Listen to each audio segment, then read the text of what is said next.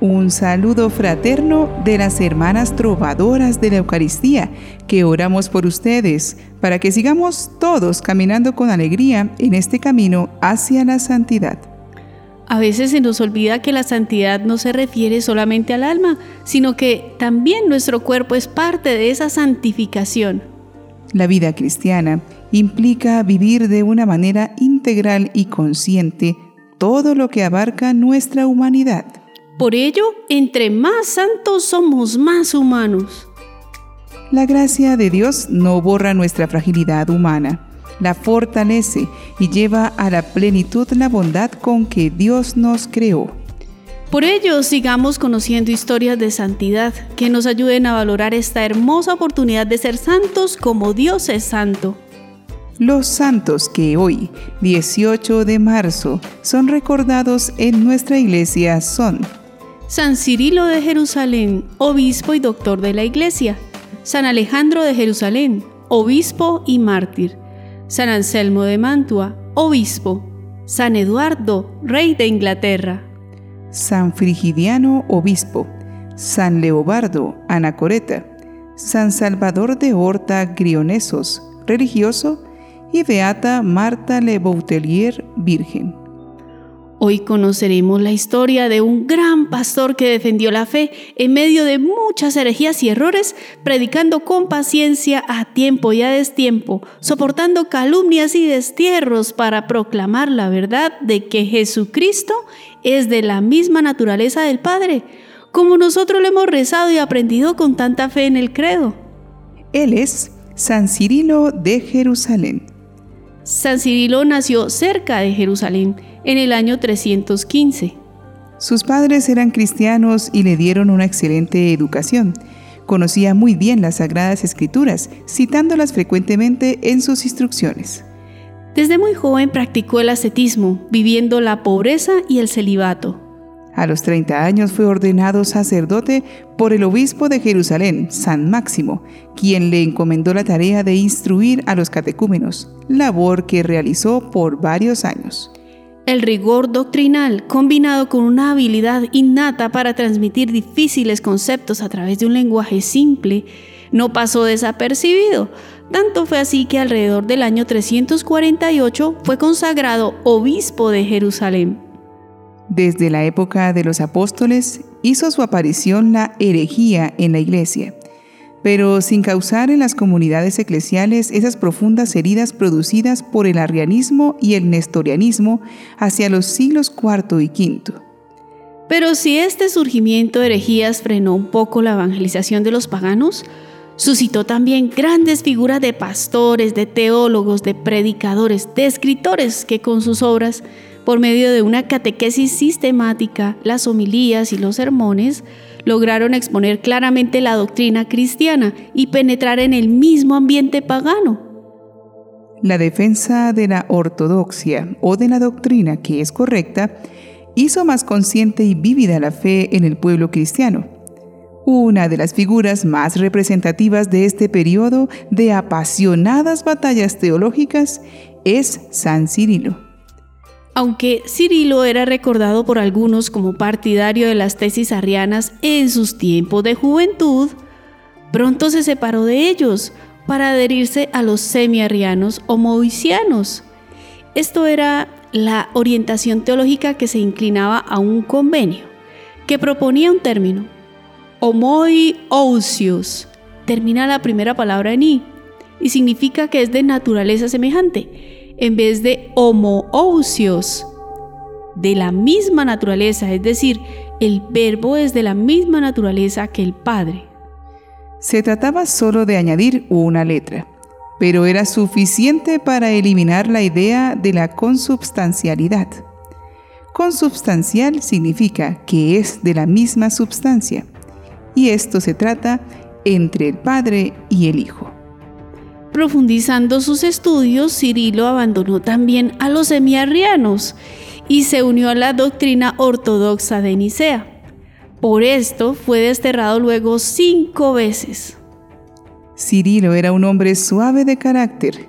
Prefería instruir que polemizar.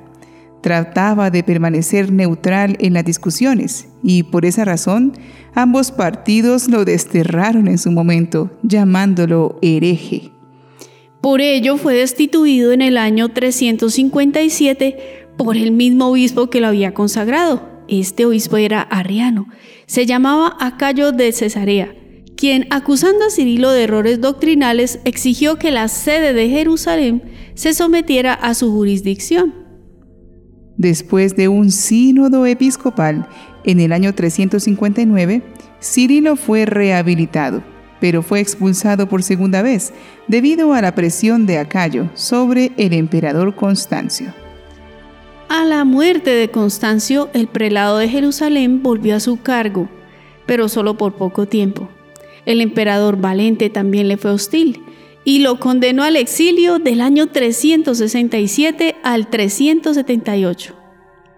Luego de estar fuera 11 años y triste por todo lo malo que encontró en Jerusalén, vicios, crímenes, desórdenes, herejías y divisiones, Cirilo busca respaldo en el concilio de Antioquía.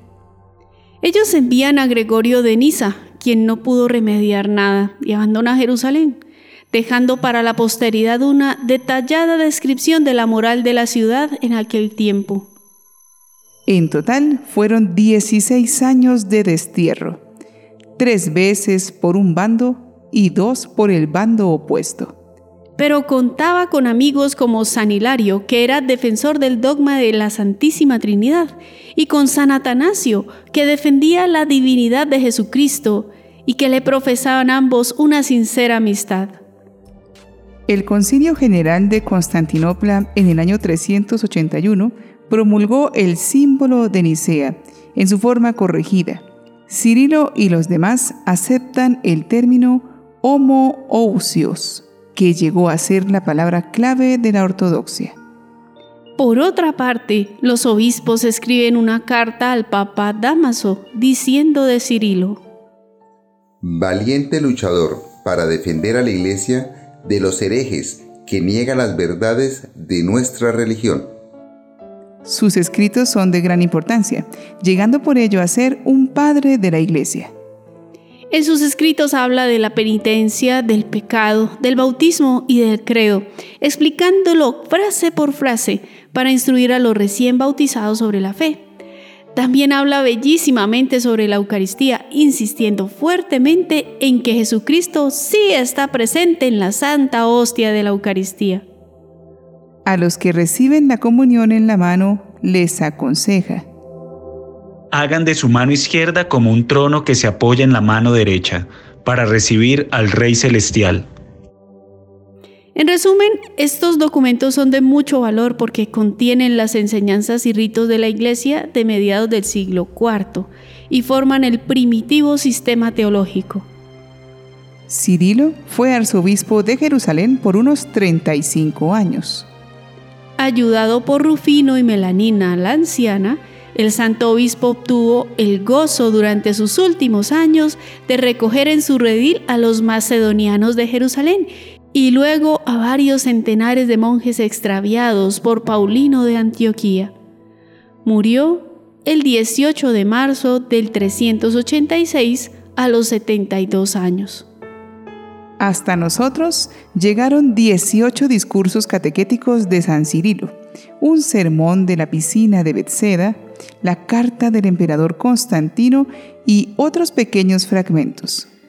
Tres escritos están dedicados a la exposición general de la doctrina para instruir a los catecúmenos y recién bautizados. Y cinco, llamados mistagógicas, están dedicados al comentario de los ritos sacramentales de la iniciación cristiana. Estas enseñanzas fueron transcritas con la misma sencillez y naturalidad que hablaba San Cirilo cuando comunicaba a la comunidad cristiana en los tres principales santuarios de Jerusalén. Por estos importantes documentos ha recibido el título de doctor de la Iglesia por el Papa León XIII. La incertidumbre de su pensamiento teológico es lo que demoró en Occidente el reconocimiento de su santidad. Su fiesta fue instituida en el año 1882. El cristiano es, según San Cirilo, Cristóforo o portador de Cristo. Y el catequista debe hacer eco con su voz a la palabra de Dios.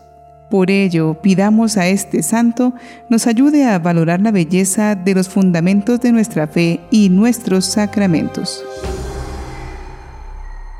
Señor Dios nuestro, que has permitido a tu iglesia penetrar con mayor profundidad en los sacramentos de la salvación por la predicación de San Cirilo, obispo de Jerusalén, concédenos por su intercesión llegar a conocer de tal modo a tu Hijo que podamos participar con mayor abundancia de su vida divina. Amén. San Cirilo desarrollaba una catequesis integral donde explicaba el aspecto moral, el doctrinal y el misterio referido a los sacramentos y de nuestra fe. De esa manera, formando bien a sus fieles, logró que no se rompiera la comunión de la Iglesia por parte de ellos, debido a diferencias de criterios venidos de errores, en aspectos que no deben ser del parecer humano, sino provenientes de un diálogo sincero con la verdad y el Evangelio, y que están definidos en la enseñanza de los apóstoles. Es muy importante que nos interesemos en aprender el por qué y para qué de todos los aspectos que conforman nuestra fe, para que sepamos dar cuenta de ella y, mejor aún, vivirla con coherencia. Las catequesis no son solo para los niños. Recordemos que Dios nos impulsa a crecer y progresar y siempre estar atentos a acoger su sabiduría. San Cirilo de Jerusalén ruega por nosotros.